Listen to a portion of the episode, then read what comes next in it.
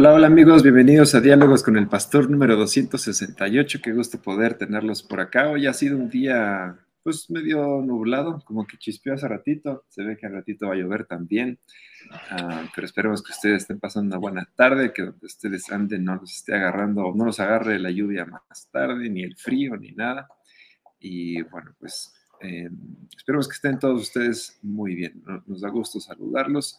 Vamos a preguntarle al pastor a ver cómo está él eh, esta tarde, a ver qué, qué, ha hecho del domingo para hoy, qué le, pareció, qué le pareció un día muy especial y que nos cuente un poquito también de eh, qué tal estuvo ese día y a ver, a ver qué nos puede contar. Y ustedes platíquenos si es que trajeron alguna persona, algún invitado el domingo pasado. Recordamos que tuvimos un día muy especial y, también hubo, muchas, muchas personas que decidieron entregarle su vida a Jesús y es algo que también nos llenó de alegría, de, estábamos muy felices. Y platícanos si es que tú trajiste a alguien y cómo le fue, qué tal estuvo su visita a la iglesia y a Calacuaya y, y qué hicieron después, platícanos. Mientras, a ver qué nos puede decir el pastor de qué pasó eh, del otro lado, cuál fue el reporte que le dieron y, y qué piensa de lo que fue un día muy especial. Hola, hola. ¿Cómo estás? ¿Cómo están todos? Qué gusto. Ya estábamos ansiosos de empezar la transmisión, nada más afinando unos últimos detalles. Pero el reporte fue extraordinario. 136 personas que reconocieron a Cristo Jesús como Señor y Salvador. Eh, y obviamente ya se comenzó el trabajo también con los grupos de discipulado. Eh, para comenzar a darle seguimiento a cada una de esas personas. Eh, fue un, reporte extraordinario, se agotaron las Biblias que se adquirieron para que podamos darle discipulado a toda esa gente. Se crearon grupos también para darle continuidad, en donde se les va a estar proporcionando también los planes de lectura bíblica para que la gente se sienta acompañada, eh, los videos devocionales de cada día, y bueno, entonces ya la gente va más equipada, llevan su Biblia, eh, tanto en nueva versión internacional como en traducción en lenguaje actual. Eh, llevan su plan de lectura bíblica, llevan cuestionarios también para que la gente pueda elegir lo que más eh, le interese y obviamente el devocional que va acompañado con eso. Adicional, bueno, también se estableció, y eso fue una excelente idea, que cada persona registrara a los que invitó, porque de esa manera podemos cerrar la pinza. Y no simplemente son 136 personas que vinieron, aceptaron a Jesús, pero no sabemos quiénes son o de dónde salieron o quién los trajo o cómo darles seguimiento, sino que en compañía y haciendo mancuerna con quienes les trajeron, pues es muchísimo más fácil el seguimiento y Dios quiera, y eso nos permita también después involucrarlos en los cursos básicos y todo el proceso. Ahora, algo muy atinado que sucedió es que se les expuso que quienes quisieran recibir el material para ayudarles en la lectura de la Biblia nos dieran su número telefónico. Y este fue el número de personas que accedieron a darnos los datos, lo cual también es muy valioso porque lo dejamos a la decisión, a la libre decisión de cada persona, el decir si quiero o no quiero, me gustó, vine, acepté a Jesús, pero no quiero nada con ustedes.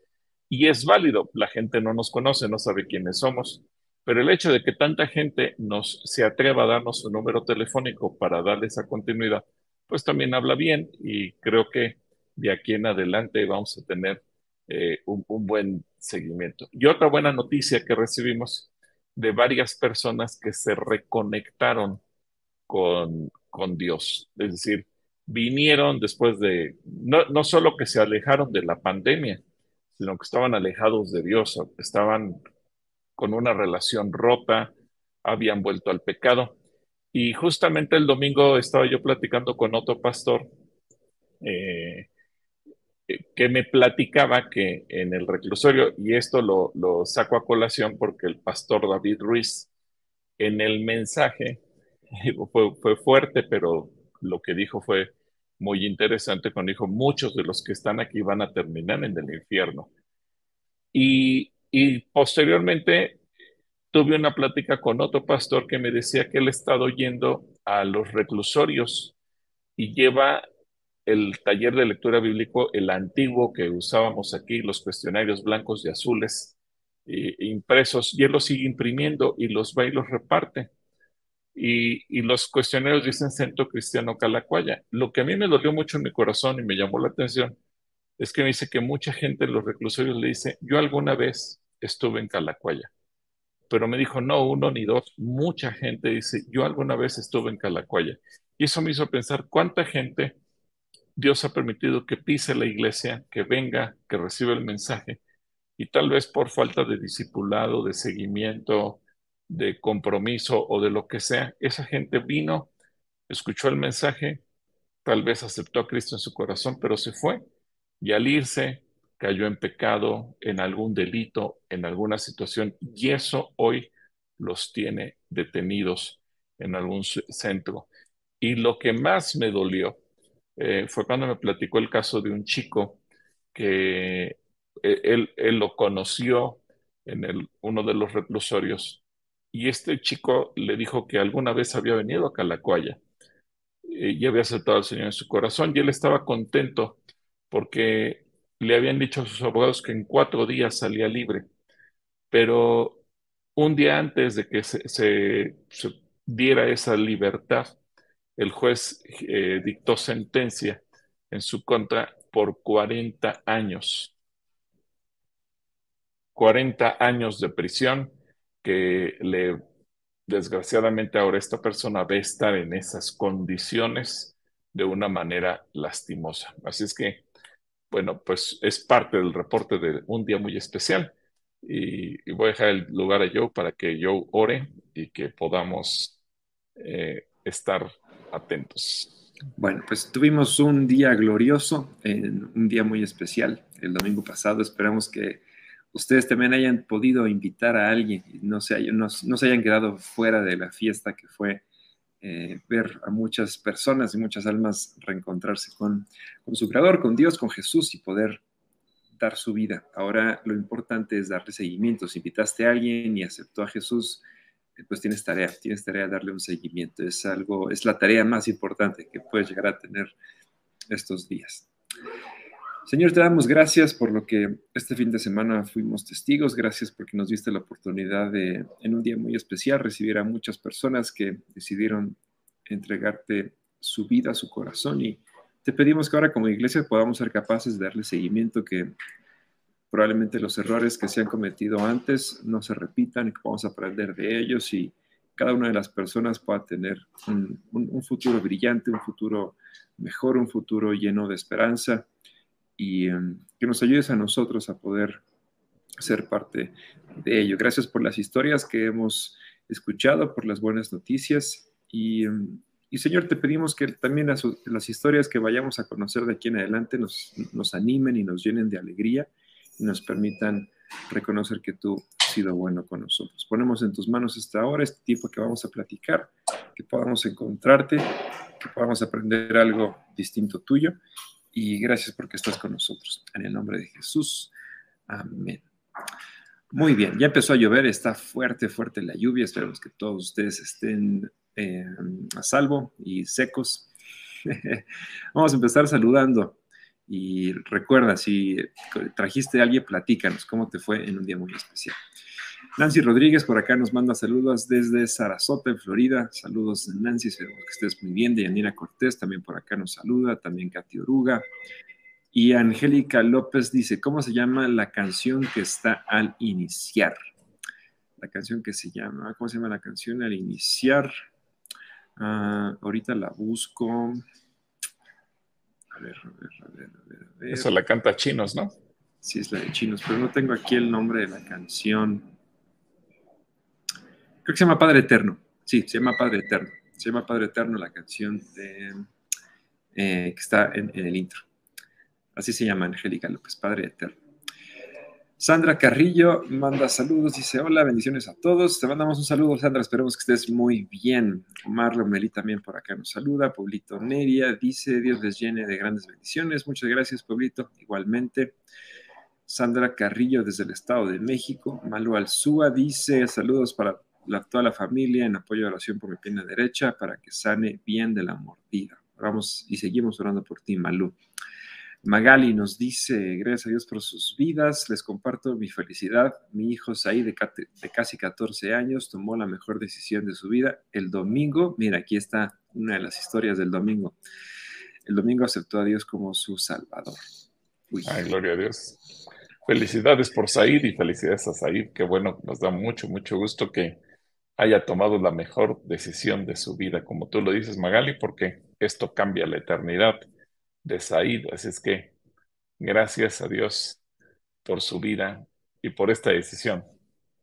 Ya regresó Joe. Ya, perdón. ok, entonces ahí está eh, la historia de Magali. Gracias por contarnos, Magali. Qué bueno que, el, domingo así fue.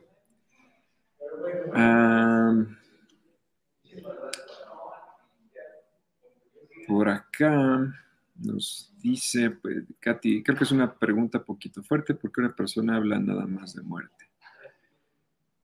Em, no sé, nos falta contexto de tu pregunta, Katy. Em, sí, para poder contestarla nos hace falta contexto. No sé qué persona, no sé en qué, no sabemos nada. Como dice Omar, saludos y bendiciones, Katy. Polito Adrián dice, no se escucha, no se escucha. ¿Nos escuchan? Creo que sí se está escuchando. No se escucha. A ver quién nos Probablemente Paulito tiene problemas de conexión. Anaí Monroy dice Gloria y honra a Dios, amén. Ana Luisa Portilla manda saludos. Los Yayos mandan saludos. Uh, Deyanira manda saludos también por acá. Bendiciones, dice Elizabeth Velázquez.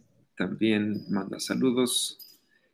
Luego Edrey nos dice, uno puede recibir cántico nuevo sin haberlo, haberlo vivido lo que se canta, sin haberlo vivido lo que se canta, sin haber vivido lo que se canta más bien. Ah, ¿Por qué Cristo solo tiene nombre propio? Ah, no, entiendo ninguna de tus dos preguntas, mi querido Edrey. Ya, ya, tanto Katy como Edrey hoy andan, andan, andan. Perdón. Sí, andan. No, no entiendo. No entiendo cómo un cántico nuevo sin haber vivido lo que se canta y por qué Cristo solo tiene nombre propio. No sé a qué te refieres. Digo, nombre propio tienen todos o tenemos todos. Hasta tú, Edgar, tienes nombre propio. Entonces, no sé tu pregunta en qué contexto vas y nos la vuelves a escribir de una manera distinta para... Entiendo, a lo mejor tú tienes una forma de pensar, pero no la entendemos nosotros. Sí, andan sin filo y, y, y, um, y Katy. Bueno, Dulce Tobar manda saludos. Eli Barrera nos dice, buenas tardes, estoy muy agradecida con Dios porque rogué por el grupo que ya no puede seguir por enfermedad y se empezaron a reunir en Calacuaya. Y creo que ya los ubicaron, gracias a Dios. Qué bueno, Eli, que ya reubicaron al grupo que, dejó de reunirse. Katy nos, eh, perdón, Carmen, Carmen Hernández dice, yo fui a la iglesia por primera vez y recibí al Señor Jesucristo en mi corazón. A todos bendiciones. Ah, muchas felicidades, Carmen. Qué, bueno, mira, qué bueno que ya que aceptaste a Jesús en tu corazón, te conectas con nosotros a dialogar. Mira, ya, ya se reúne con nosotros también, Carmen. Qué bueno, Carmen, bienvenida. Estamos Claudia, Claudia Arellano dice, buenas tardes, muchas bendiciones, que Dios les fortalezca, que están por la obra que están haciendo, pido oración por el restablecimiento de mi rodilla, acaban de ponerme una prótesis. Mira, Claudia ya trae rodilla biónica. Esperemos que, te puedas acostumbrar fácil, Claudia, que la herida, la abertura, lo que te hayan hecho, sane pronto.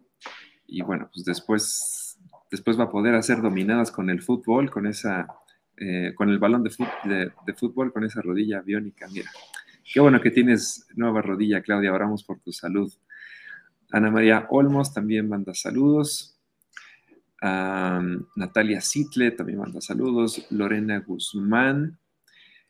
Dulce Tobar, llevé a mi hermana Brenda y a su hijo de 12 años. Gracias a Dios salimos gozosas, llorando, gracias a Dios. ¿Me pueden decir qué Biblia comprarle a mi sobrino? Tiene 12 años. ¿Qué Biblia le recomiendas a Dulce para que le regale a su sobrino que recibió a Jesús en su corazón? Este, ah, permítame tantito, yo. aquí, aquí, en la librería. Aquí en la librería. ¿Qué Biblia le puede comprar? Mientras Mario, Mario, perdón, Mario Anderson nos manda saludos. Y ah, Magali dice que también se escucha muy bien. A ver, para Dulce Tobar, la tía que regala Biblia, ¿qué Biblia le vas a recomendar a, a Dulce? Le vamos a recomendar la Biblia interactiva. Ahora, esta Biblia mucha gente puede llegar a pensar que es para niños muy pequeños, pero la verdad es que es una Biblia incluso para adultos por el tipo de ayudas que trae. Lo que la hace infantil es que es eh, tiene una aplicación que puedes descargar para tu celular y tiene realidad aumentada en diferentes eh, páginas, pero por poner una, muestra de lo que incluye, por ejemplo, trae una sección de grandes palabras, eh, preguntas, preguntas que todos nos hacemos y que los niños se hacen, trae algunos dibujos que son parte de la realidad aumentada y una una sección que casi en todos los capítulos trae, que es la conexión con Cristo. El año pasado nosotros tuvimos una, un plan de lectura que es eh, Jesús a lo largo de la Biblia o Jesús en la Biblia. Y a mí me llama la atención que esta Biblia en casi todos sus capítulos trae alguna idea, alguna frase, algún tip para que mientras un niño o cualquier persona que esté leyendo esta Biblia eh, lee los capítulos, encuentre cuál es la conexión con Cristo. Te habla del contexto a veces histórico, cultural de los pasajes. Muy, muy interesante y qué es lo que significa. Y de, una manera muy especial, eh, esta es una Biblia en la nueva traducción viviente eh, así que yo te la recomiendo ampliamente, repito, no solamente para niños, sino también para adultos. Así que si pueden adquirirla, está a la venta aquí en la librería y pues desde luego que va a ser de utilidad. Se la puedes regalar a, a un niño, a tu sobrino de 12 años, creo que será el mejor regalo que pueda recibir y algo que va a impactar su corazón. Así es que, Biblia interactiva nueva traducción viviente. Habla con Soco el domingo que vengas aquí a la congregación y lo vas a poder conseguir. Y se la dedicas a tu sobrinito. Bueno, pues ahí está, Dulce. Esperamos que encuentres eh, la Biblia interactiva. Mario Anderson manda saludos otra vez. Magali, se escucha bien, dice. Acá se escucha bien, sí se escucha bien. Ah, Lorena, Lorena Guzmán dice Efesios 4 del 11 al 16 que habla sobre los ministerios. ¿Cómo ustedes supieron cuál era su ministerio? Pues yo creo que Dios te va colocando de una manera o de otra dentro del ministerio. Es decir, no es que tú dices yo voy a ser pastor o profeta o evangelista. Yo creo que los ministerios es algo en lo que Dios empieza a manifestarse y tú simplemente empiezas a servirle. Ahora, eh, esto es muy simple. Dios lo que quiere ver en ti y en tu corazón es disposición. Y tomamos el ejemplo de Samuel. Cuando Dios lo llamó y él acostado escuchaba su voz que le decían, Samuel, Samuel, no recibió ningún mensaje, no recibió nada especial. Él simplemente tuvo la disposición, disposición de decir, heme aquí, aquí estoy. Y por eso él creía que el quien le hablaba era Elí, y él iba con Elí, aquí estoy, ¿para qué me llamaste? hasta que Lilia Oriente le dice, no, no, yo no te llamé, y seguramente fue Dios. Esa buena disposición que él tuvo le coloca como un profeta. Es decir, no, Dios no le dijo, vas a ser un profeta. Él simplemente, cuando Dios le llamaba, él se disponía a servir. Otro caso es Isaías, cuando eh, él está orando y tiene una visión donde Dios dice, ¿a quién, a quién enviaré? Y la responsabilidad de Isaías no es, ah, voy a orar para que mandes un obrero. No, Isaías dice, Señor, heme aquí, aquí estoy, envíame a mí. Y yo creo que cuando tú, y lo puedo ver en testimonio propio y de muchas otras personas, que cuando se requiere acomodar sillas, limpiar, acomodar carros en estacionamiento, lo que se tenga que hacer, servir en la cocina, donde sea, tú simplemente dices, aquí estoy, y Dios te empieza a mover de diferentes formas y de diferentes circunstancias para colocarte donde Él quiere. A veces pensamos que es muy místico el asunto y que Dios nos va a decir, tú vas a ser maestro, vas a ser profeta, vas a ser apóstol, vas a ser evangelista. Otro caso muy simple, en, en Hechos 6 nos habla de que hacía falta eh, servidores que sirvieran en las mesas la comida de las viudas para que no hubiera pleito entre las viudas de los griegos y las viudas de los hebreos. Y hubo un grupo de siete hombres que dispusieron su corazón para servir, para atender las mesas, para atender a las viudas. Y de ese grupito Dios empezó a levantar gente para servir en la iglesia y de ahí surgen gente como eh, Felipe, que a, a, lo largo de la Biblia se convierte en un evangelista y posteriormente en un profeta, Esteban mismo que empiezan a hacerse milagros por medio de él y otros más que nos menciona el libro de los hechos. Así que si tú estudias la vida de esos personajes, Timoteo que llegó a ser pastor y que era como el cargamaletas de Pablo, es decir, lo acompañaba y era el que lo ayudaba en todo, simplemente lo único que tienes que hacer es disponer tu corazón, decir, aquí estoy, ¿qué se tiene que hacer? Tener la actitud correcta para servir y Dios se encargará de ponerte en donde Él quiera. Las circunstancias, no te preocupes. Lo importante, repito, es que Dios ve en tu corazón la disposición de decir, heme aquí, ¿en qué puedo servir? No voltear a ver, pues ay, búscate otro, yo no. Tener la disposición. Y de ahí se desprende el resto del llamado. Obviamente, vida de oración, palabra, pero creo que la clave fundamental es la disposición. Un saludo, Lore, que Dios te bendiga.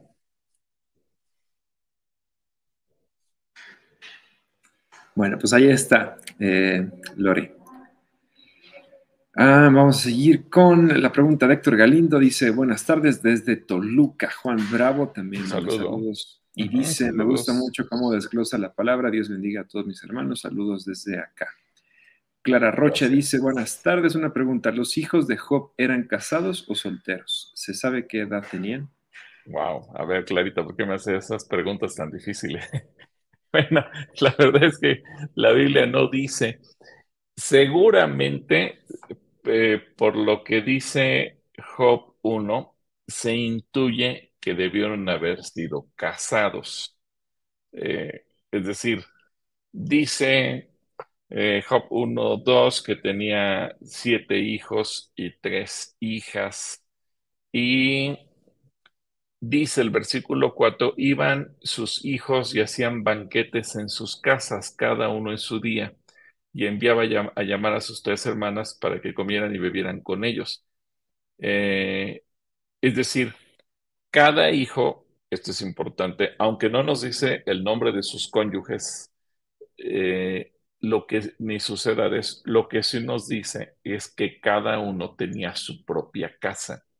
Entonces, de ahí logramos llegar a la conclusión de que, digo, y sobre todo en tiempos bíblicos, quizás si Job eh, se hubiera escrito en el siglo XXI de nuestros días y en, la, en el contexto tal vez europeo, ni siquiera europeo, porque creo que no es tanto, pero más bien el contexto de Estados Unidos, a lo mejor pensaríamos, bueno, pues si ya pasaban de los 18 años, aunque fueran solteros, ya tenían su propia casa.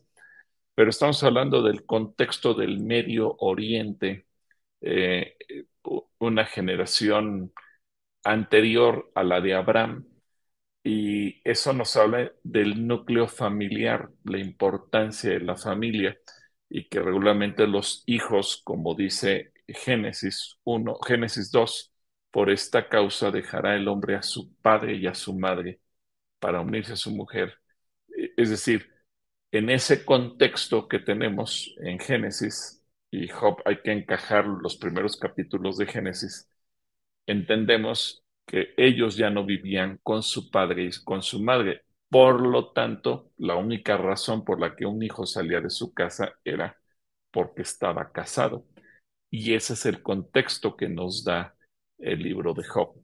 Así que Amorcito, espero que esto te conteste tu pregunta. Te quiero mucho, besitos. esa, pregunta estuvo buena, mira. E, ella, sí viene afilada. te mando besitos. que no entendía. Eh, DBFH manda saludos. Eli Barrera dice: ¿Cuándo continuará la lectura bíblica después de Job? Saludos y bendiciones. ¿Qué le puedes decir a Eli? El, el día 25, ese pasado mañana, se libera al público el libro de los Salmos. Eh, no sé si Eli ya terminó. Creo que hoy, hoy todavía no terminamos Job. Nos quedan como cinco o seis días de Job. Bueno, si terminara antes, tenemos el plan que mencionaste hace ratito, el del año pasado, de Jesús en Salmos. Si puede aprender, puede descubrir cómo es que Jesús está por ahí, escondido en, Salmos. Y si, no, espérate, acabas antes. Espérate dos días y el día 25 ya tenemos la fecha asignada de eh, la publicación de El amor de Dios en Job. Así que va a ser el, el estreno de este plan. Bueno, pero para que no se quede sin leer, pues no le digas que se espere tantito, que lea, que lea el de, el de Jesús en Salmos. Ok. Eh, nos dice Clara Rocha, pasé un día, un día muy bonito de cumpleaños y de Día de las Madres, lleno de sorpresas. Besitos a Joe y a Gil. Ahí está. Besitos, besitos, amorcito. Sergio Villarreal o BO nos dice que gusto verlos. Te mandamos un, saludo, Sergio. Esperamos que estés muy bien. Un saludo joven Sergio. Dulce Tobar dice, perfecto, gracias Pastor. Fabiola Camas también, buenas tardes. Eh, José Omar Hernández dice, llevamos a mi nuera, eh, Veda, Antonio y Abenamar, y mi nuera Miranda y a mi nieta Valentina y aceptaron al Señor Jesús. Eso nos cuenta Jesús, eh, perdón, José Omar. Él llevó ah, pues gloria a Dios, mira toda la familia. Tres, cuatro, cinco personas. Él llevó a cinco personas. Entonces, eh, muchas felicidades, José Omar. Qué bueno que pudiste llevar a toda tu familia. Y, qué bueno que aceptaron todos al Señor. Qué bueno, gloria, a Dios. Y um, Mario Anderson dice, Pastor, pido oración por mí. Yo le hablo o escribo más bien desde Uruguay. Te mandamos un saludo hasta Uruguay. Mario, esperemos que estés muy bien. Y si nos dices, Mario, cuál es la razón o el motivo, la intención de oración, con mucho gusto, para poder ser más específicos. Un saludo hasta Uruguay. Allá ya son que las nueve de la noche, ¿no? Ya es tarde son, tarde son. Malú nos dice, invito a todos los hermanos que tomaron la decisión de recibir a Jesús que tomen los cursos básicos. Vamos en la tercera clase. Saludos, Perfecto. Muy buena invitación, mi hermano Malú. Perfecto. Y además son gratuitos Incluso Mario puede tomarlos desde Uruguay porque se dan en línea. Desde cualquier parte, sí, los pueden tomar. Eh, Cabrera nos dice, buenas tardes, pastor, Dios les bendiga. También me puedo recomendar una Biblia, la que tengo no coincide con la que leo. Ah, caray. La que tengo. Pues entonces, ¿cuál es y cuál tienes? la que tengo no coincide con la que leo. Yo diario me conecto a amanecer con Dios, con hermano José Torres. ¿Cómo, estará eso de que no coincide la que lee a la que tiene? Entonces, ¿de dónde lee? ¿Le, prestarán una para que lea y él tiene otra? A ver que nos aclare MJ Cabrera. Sí, MJ. Qué, está pasando? Hay, hay varias, hay varias eh, Biblias que te pudiéramos recomendar, pero no entendemos cómo es que no coincide la que lees con la que tienes. Entonces, ahí, ahí, ahí ya nos atoramos. Eh, Sandra Carrillo nos dice, les pido oraciones por Brian. Se fracturó su pierna y entrará a cirugía mañana en la tarde. Oramos por, por Brian, por, por su pierna. Yolis Álvarez manda saludos, mandamos un saludo. Yolis, esperemos que estés muy bien.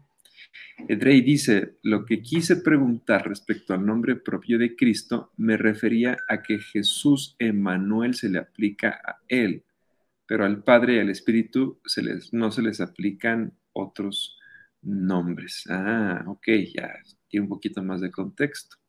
Ah, ok, ok. Bueno, pero es que mira, eh, realmente el Dios, acuérdate que tiene una diversidad de nombres, porque el nombre te habla del carácter de Dios, el nombre significa eh, característica, el nombre tiene que ver con su personalidad. Y entonces eh, por eso es, dice, yo soy lo voy a, citar en la Reina Valera, pero en realidad puedes entenderlo como el nombre. Yo soy Jehová Rafa, es decir, el Dios Rafa, y Rafa tiene que ver con sanidad. Cuando dice yo soy Jiré, y Jiré tiene que ver con la provisión, y yo soy el eterno, y yo soy el altísimo, y yo soy el Padre eterno. Entonces, eh, sería insuficiente nombrar a Dios solamente como proveedor, porque Dios es más que proveedor. Eh, él es el roí y, el Señor es más que nuestro pastor y el Señor es nuestro sanador, pero Él es más que nuestro sanador. Y Jehová es Nisi, porque Él es nuestro estandarte o el que va al frente de nuestras batallas, pero Él más que eso. Entonces, hay muchos nombres propios, todos obviamente que refieren a Dios. Y es tan grande el, carácter, las características, el amor y lo que Dios quiere hacer por nosotros, que es insuficiente una palabra. Y lo glorioso en Cristo Jesús, el Mesías, es que en el nombre de Jesús se engloba la provisión, la sanidad, el pelear nuestras batallas, nuestro pastor, etcétera, etcétera, etcétera. Todo lo que tú puedas pensar que tiene que ver en la naturaleza de Dios como su carácter que quiere reflejar hacia nosotros, todo eso encaja en el nombre de Jesús. Por eso es que el Señor nos dice que cuando oremos, oremos en el nombre de Jesús. Y, y entonces ahí tienes garantizado todo absolutamente. Porque en el nombre de Jesús está implícito que Él es el eterno, en el nombre de Jesús está implícito que Él es el príncipe de paz, en él, en está implícito que Él es nuestro Salvador, nuestro sanador, nuestro eh, libertador, nuestra estandarte, nuestro, etcétera. Todo lo que tú quieras ahí encaja en el nombre de Jesús. Espero que eso te quede claro, Edrey, y gracias por haber reformulado tu pregunta para ser más explícito. Dios te bendiga. Saludos, Edrey. Eh, Mario Anderson por ahí nos manda la banderita de Uruguay. Sandra nos dice, es correcto lo que mencionó el pastor acerca de los ministerios y los dones. Mira, Sandra ya te dio su aprobación. Muy bien. Edwiges entonces eh, dice, qué bendición volver a conectarnos en diálogos con el pastor. Gracias a Dios. Bendiciones. Saludos, Edwiges. Ya está, eh, extrañábamos a Eduviges, ya no se conectaba con nosotros. No, ya no. Debbie FH pide oración por María del Pilar, por eh, dolor en su boca, el medicamento no le hace efecto. Oramos por, oramos por, por Pilar. Em, Magali dice, pastor, la oración y de intercesión, ¿se podría decir que es un ministerio? ¿Es un ministerio la, intercesión? Bueno, sí, hay, personas que tienen una, una labor intercesora mucho más profunda que el común de la gente. Eh, y es una buena pregunta la de Magali. Todos somos llamados a orar, a interceder, pero hay gente que tiene un, llamado muy especial y que podríamos pensar como un ministerio. Gente que todo el tiempo, en todo momento, en todo lugar, está intercediendo por alguien más. Gente que puede disponer su tiempo incluso de madrugada, si alguien la busca, le llama, eh, y su, su, mayor enfoque en todo lo que hace servir a los demás a través de la intercesión. Aquí yo podría citar el caso de y recordar a nuestra hermana Lupita. Eh, ahí se me fue, se me fue ahorita el nombre de Lupita Mendoza, su apellido. Lupita Mendoza, que fue una mujer intercesora que inició muchos ministerios de intercesión en la iglesia, el caso de nuestra hermana María Luisa Cortés y muchas personas que están en las redes de oración y que su función especial dentro de la iglesia es interceder. Y no interceden las 24 horas del día porque son seres humanos que duermen, descansan como cualquier otra persona, pero que todo el enfoque de su vida, lo que hacen en la iglesia es servir a los demás a través de la intercesión. Así que desde ese punto de vista, sí.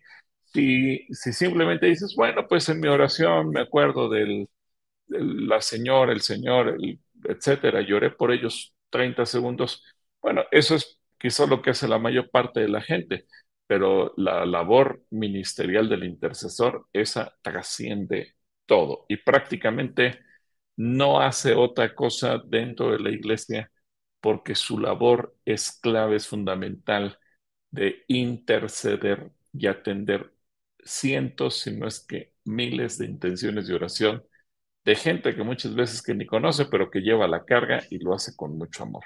En ese sentido, sí es un ministerio. Dios te bendiga, Magali.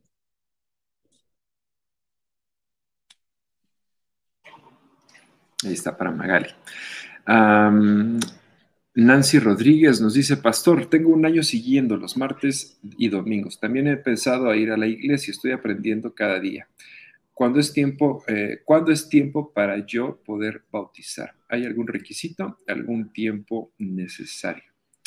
¿Qué le puedes decir a Nancy? Bueno, mira, esto es un asunto que se tiene que mirar de manera personal. No es cuestión de tiempo de días, meses o años. El caso de eh, el, eunuco etíope que nos relata el libro de los Hechos, que él iba leyendo al profeta Isaías, pero no entendía nada. Y Felipe se le acerca y le pregunta, ¿entiendes lo que lees? Y dice, no, no entiendo nada. ¿Cómo voy a entender si me, me explica? Y entonces Felipe le empieza a explicar y finalmente cuando llegan a cierto lugar donde hay agua, él pregunta, ¿aquí hay agua? ¿Quién pide que yo me bautice? Y se pudo bautizar, no tenía ninguna barrera y el, el, único requisito era que él creyera.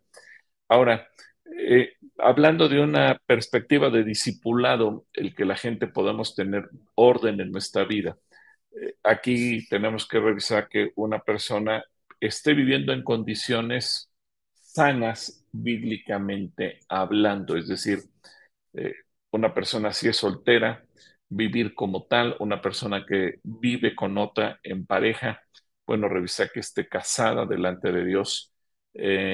Y si no, pues entonces tendríamos que revisar qué impide.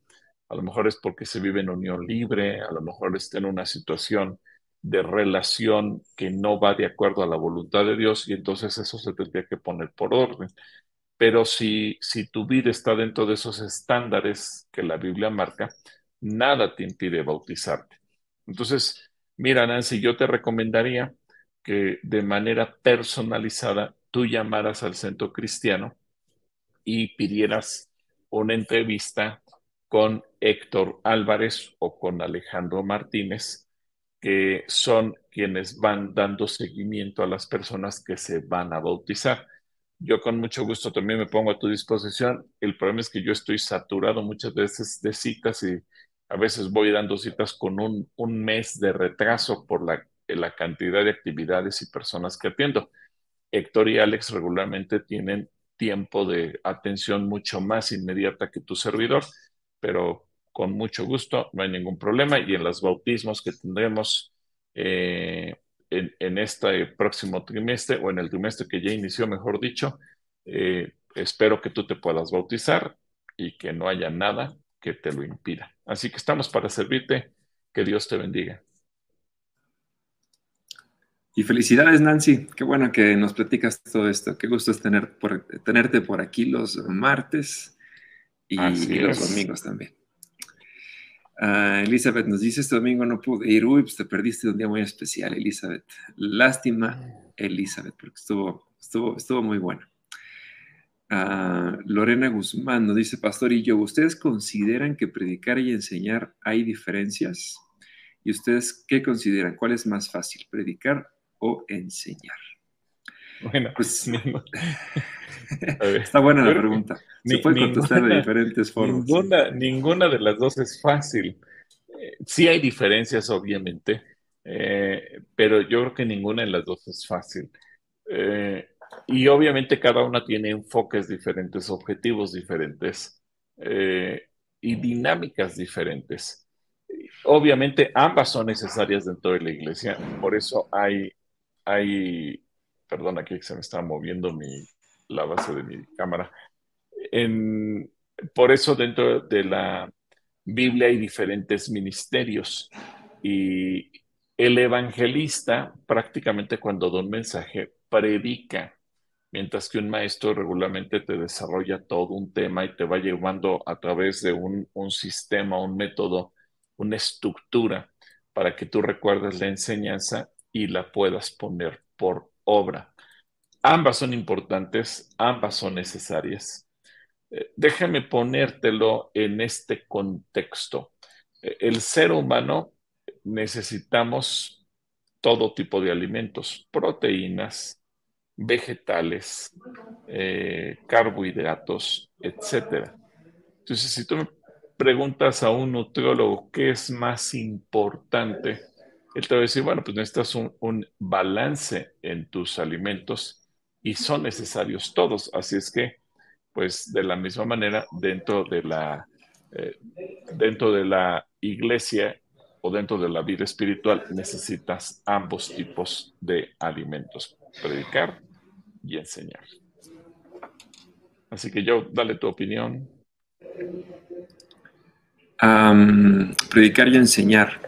Yo creo que tanto se puede, digo, y, se puede o no se puede referir esto a la Biblia, pero enseñar, se puede enseñar con el ejemplo, y eso es una predicación, porque predicar no necesariamente se refiere a pararse con un libro frente a una audiencia, sino se puede enseñar con un ejemplo o se puede enseñar con palabras y no es una predicación, es una enseñanza. Entonces, e, esto, esto también se puede hacer la diferencia entre un maestro y un predicador, pero también un maestro puede ser un predicador o un predicador puede llegar a ser un maestro, como también un predicador no puede ser un maestro y un maestro no puede ser un, un predicador. Yo creo que las mamás son muy buenas maestras porque enseñan desde las cosas más básicas y sencillas como también son, son muy buenas predicando y, cuando te dan eh, tus primeras regañadas, te están dando una predicación y te están enseñando al mismo tiempo. Entonces, están muy relacionadas, aunque no son necesariamente lo mismo, ah, pero una predicación sí te puede llevar a una, a una muy buena enseñanza. Y esto, te repito, puede estar relacionado a la Biblia o a cosas mismas eh, de la vida. Es muy interesante. Y, muy, me, me acordé del testimonio que nos daba Cristian Vélez en la reunión de servidores del domingo antepasado, que él, cuando llegó a la iglesia, él no le dijo nada el contexto de la iglesia, pero cuando un servidor lo vio, le dio la bienvenida, lo abrazó y lo hizo sentir parte de, eso fue más poderoso que cualquier mensaje oral que lo hubiera escuchado. Así que esa predicación consistió en un abrazo. Y él sintió el amor de Dios a través de un servidor que lo abrazó y lo hizo sentir parte de algo que él no tenía eh, como filiación o no se sentía identificado con nada. Así que efectivamente se puede predicar de muchas maneras. Un saludo para Lorena también, bendiciones. Buena pregunta de Lorena. Evangelina nos manda saludos. Mario Anderson dice, Pastor, ¿acaso las, sí, las 9.37? Pido oración para que, porque hace ya seis años que estoy sin trabajo y parece que se me ha eh, trancado o truncado todo. Estoy anhelando una esposa. Bueno, Mario, eh, está requiriendo estas, estas dos peticiones. Oramos por ti, Mario. Ánimo. Y, Gracias um, por, por, decirnos. Vamos a estar orando, orando por esto. Alejandro Morales y Campos eh, nos manda saludos. Muy buen mensaje el hermano David. Lástima que fue corto. Un saludo también para Alex. Erika Podaca dice, buenas tardes, pastor, una pregunta. Em, hablando con alguien que no conoce la palabra de Dios, me preguntaron que qué significa el ombligo si fuimos creados por por Dios. Bueno, esto es algo biológico, no es que sea algo místico, ni mágico, ni, ni nada. El ombligo tiene una función eh, de gestación y, por, y, porque Dios nos creó, tenemos un ombligo. Es como pensar, bueno, ¿y para qué tenemos ojos o para qué tenemos cabeza o para qué tenemos manos? Bueno, pues, nos las dieron por una función y la función del ombligo fue eh, alimentarnos, que nos pudiéramos nutrir, con diferentes vitaminas y componentes para nuestro crecimiento dentro del útero de, nuestras madres. Por eso es que Dios nos creó con esa inteligencia de poner ponernos un, ombligo para poder alimentarnos. Tiene todo que ver con, aunque no entiendas o no, sepas nada de la Biblia, y puedes ver que Dios nos creó con, con, mucho cuidado y con mucha dedicación, y por eso tenemos un ombligo. El ombligo, si pudieras si pudieras definirlo de una sola cosa, yo creo que sería el ombligo es, es el testimonio de que Dios te creó. Por eso tienes un ombligo, es una, es una huella. No lo usas nada más porque Dios te creó, lo usaste una vez y de ahí, de ahí ya no se usa más. ¿Tú qué puedes decirle a Erika? Pues sí, el, el ombligo finalmente es la señal que nacimos de una mujer y que por ahí fuimos alimentados nueve meses. Yo sé que hay algunos bebés que nacen de seis, siete, ocho meses pero no importa el tiempo, al final todos fuimos creados de una mujer o por medio de una mujer y e, esos meses que vivimos dentro del útero materno ahí recibimos oxigenación, alimentación y todas las el proceso del el metabolismo ahí se gestó, ahí se dio.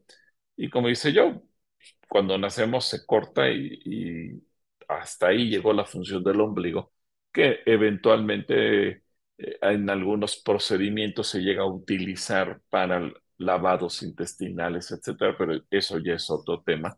Pero eh, eso me hizo recordar que, por ejemplo, eh, si ubicáramos a Adán y Eva, si pudiéramos volverlos a ver cómo fueron creados, seguramente ellos no tuvieron ombligo porque ellos fueron creados del polvo de la tierra y el ombligo surge en el ser humano a raíz de su gestación pero eh, Adán y Eva no fueron gestados como todos los demás seres humanos, ellos fueron creados, eh, Adán del polvo de la tierra y Eva de la costilla de Adán. Entonces, pero a partir de los hijos que ellos tuvieron, Caín, Abel, Seth y todos los demás hijos e hijas que dice la Biblia que tuvieron, pues tuvieron un ombligo y eso nos muestra finalmente que Dios nos creó a partir de la unión de hombre-mujer, pero que todos venimos del cuerpo de una mujer.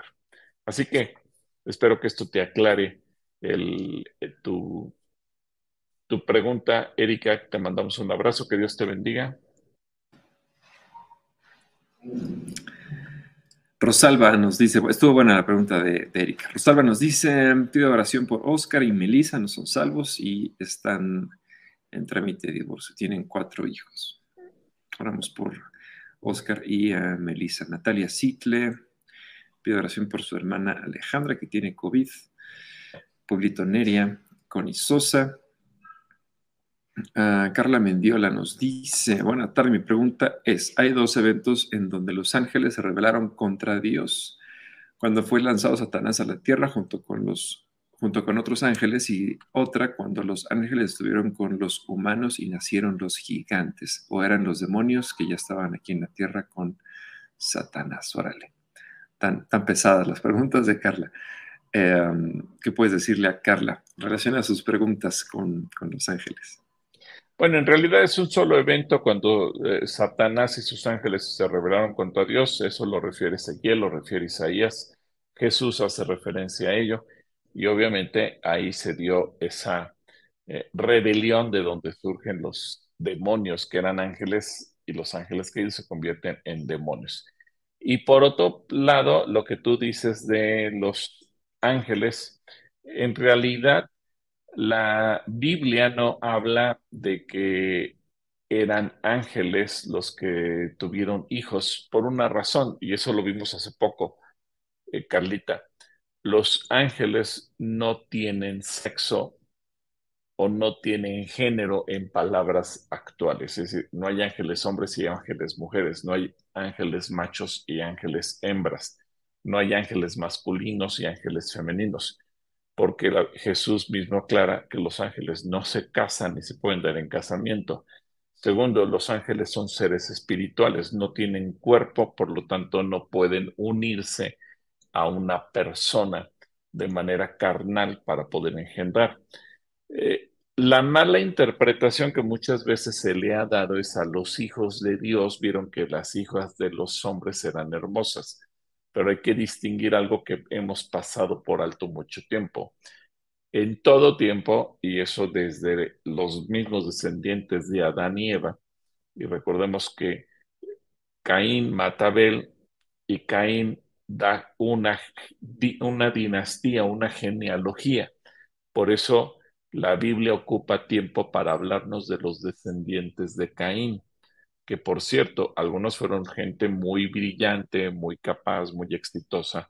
Por eso te dice que ellos fueron los padres de los artistas, los padres de los eh, trabajadores del campo, los padres de los que trabajaron con las ovejas, los padres que trabajaron con tal, los que trabajaron con el metal. Esos, los hijos de Caín, son los descendientes de Caín, mejor dicho, son los hijos de los hombres y se entiende como una línea generacional que no creía en Dios, por eso son los hijos de los hombres.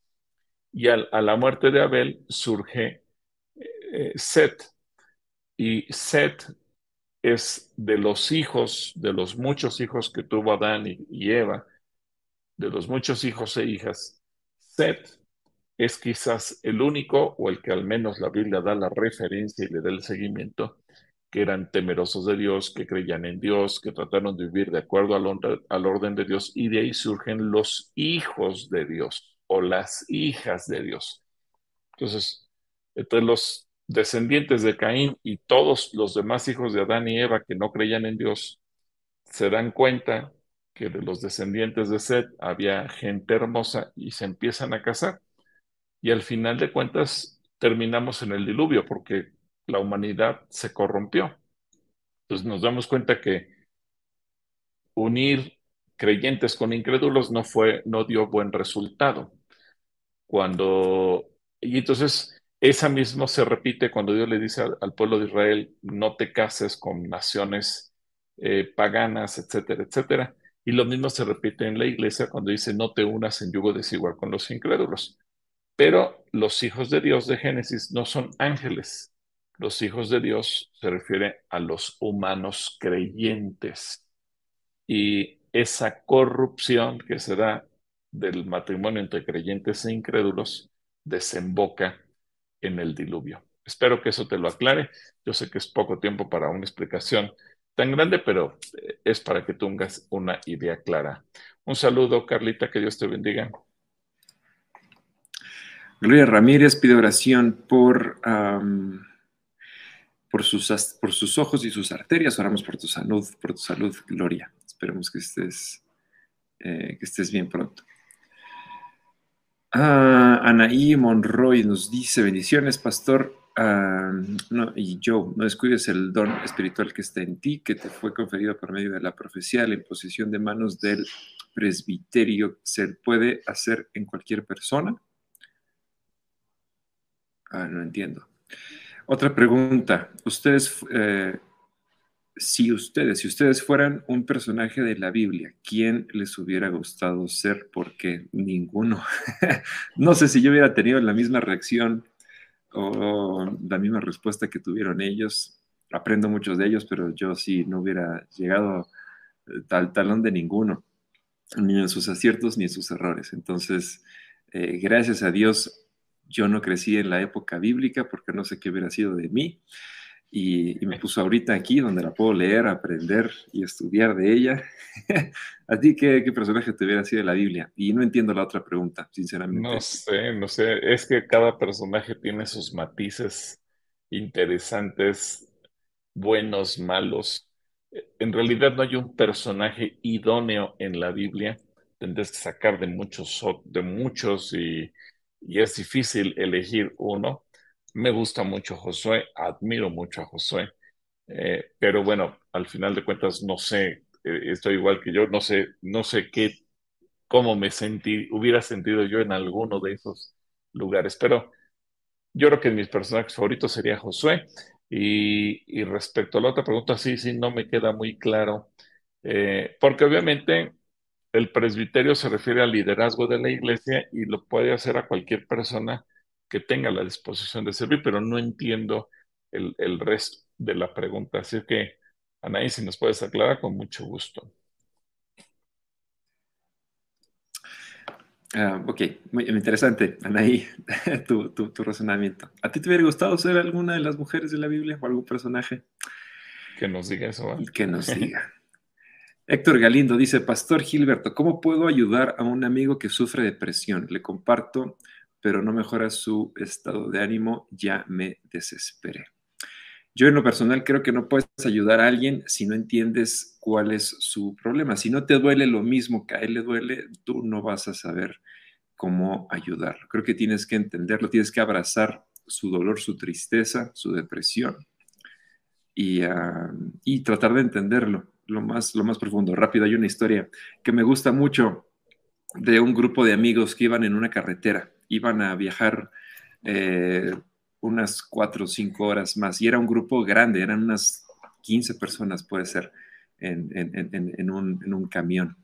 Y um, habían, como eran tantos, había, habían tenido ya varias paradas, que el baño y que las papitas y que esto y el otro. Y dijeron, vamos a hacer algo. Durante las siguientes dos o tres horas, durante las siguientes tres horas, no vamos a hacer ninguna parada al baño para poder avanzar lo más posible, cruzar esta ciudad que está complicada y vamos a esperarnos tres horas más para hacer, para hacer la siguiente parada al baño. Entonces dijeron, órale, todos vamos a, todos decidieron que sí, iban a aguantarse unas tres horas para poder ir al baño. Y como a la hora y media había una chica o había una persona, no sé si era hombre o mujer, había una persona que empezó, oigan, yo sé que dijimos que en tres horas íbamos a hacer la siguiente parada al baño, pero ya no aguanto. Necesito ir al baño. Y todos empezaron a decir como, bueno, pues espérate tantito, ya falta hora y media, aguanta, tú puedes. Y el que iba, el, líder del grupo les dijo, no, tenemos que entender qué es lo que ella está sintiendo para poder ayudarla de la mejor forma. No vamos a pararnos al baño porque dijimos que no vamos a pararnos al baño, pero lo que sí vamos a hacer es que todos vamos a tomar tres botellas de agua. Entonces se repartieron las botellas de agua y todos, todos los 15 o los 14 se tomaron tres botellas de agua y entonces a los 15 les empezó a andar del baño casi tanto como a la persona original.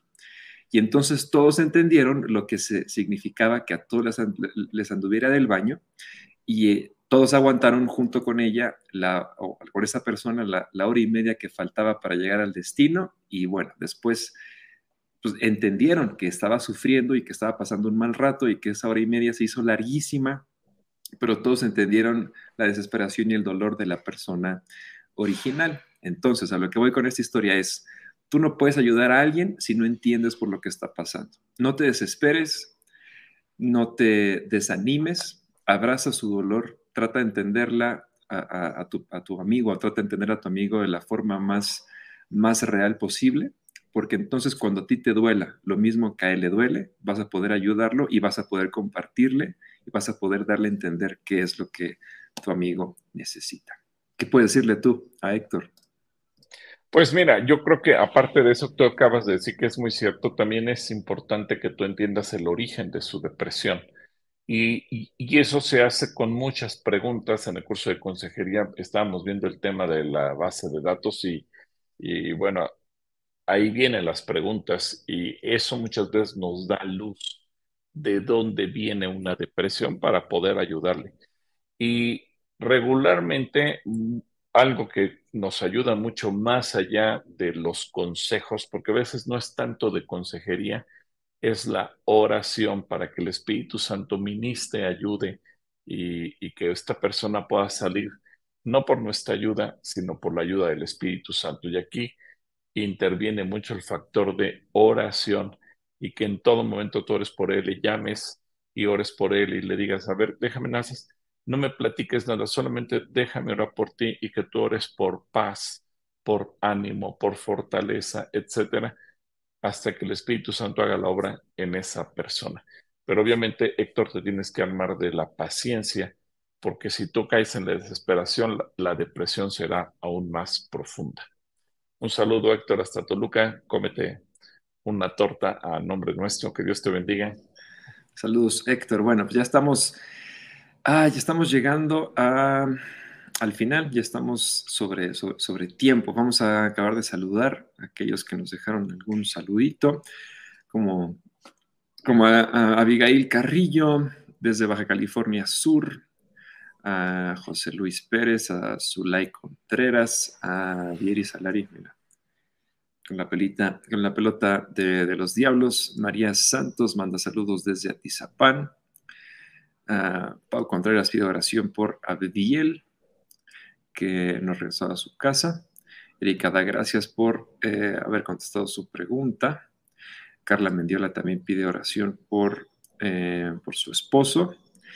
Y listo, ahí están las, eh, los comentarios del día de hoy. ¿Nos quieres ayudar a orar?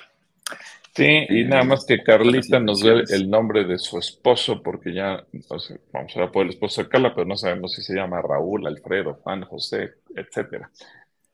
Bueno, pues Señor, estamos orando por la pierna derecha de Malú, dándote gracias porque tú hiciste la obra también en Abdiel y nos pueden dar testimonio de eso, por la rodilla de Claudia, por quien pedimos sanidad, por Mario, que está allá en Uruguay, por su trabajo. Dios súplele un trabajo en donde él pueda desarrollarse profesional y económicamente.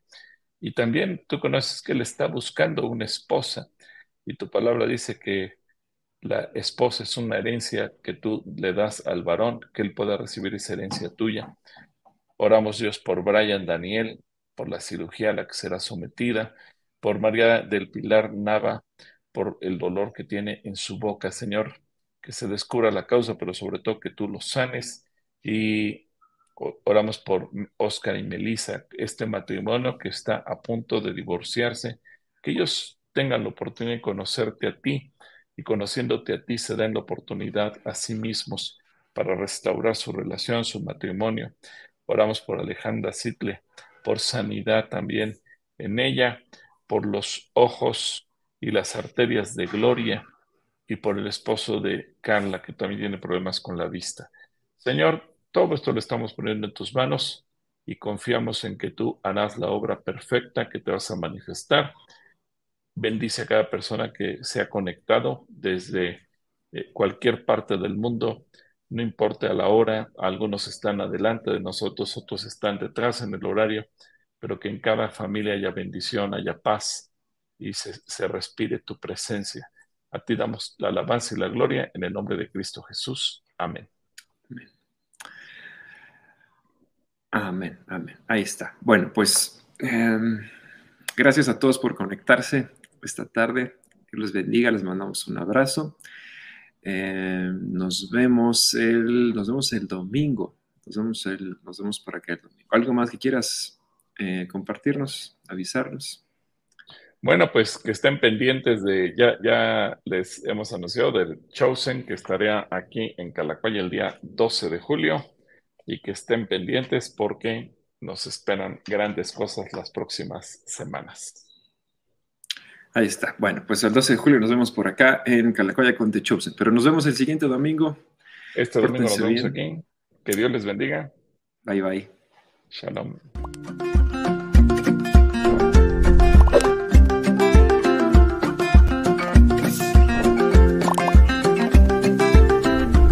Gracias por estar con nosotros.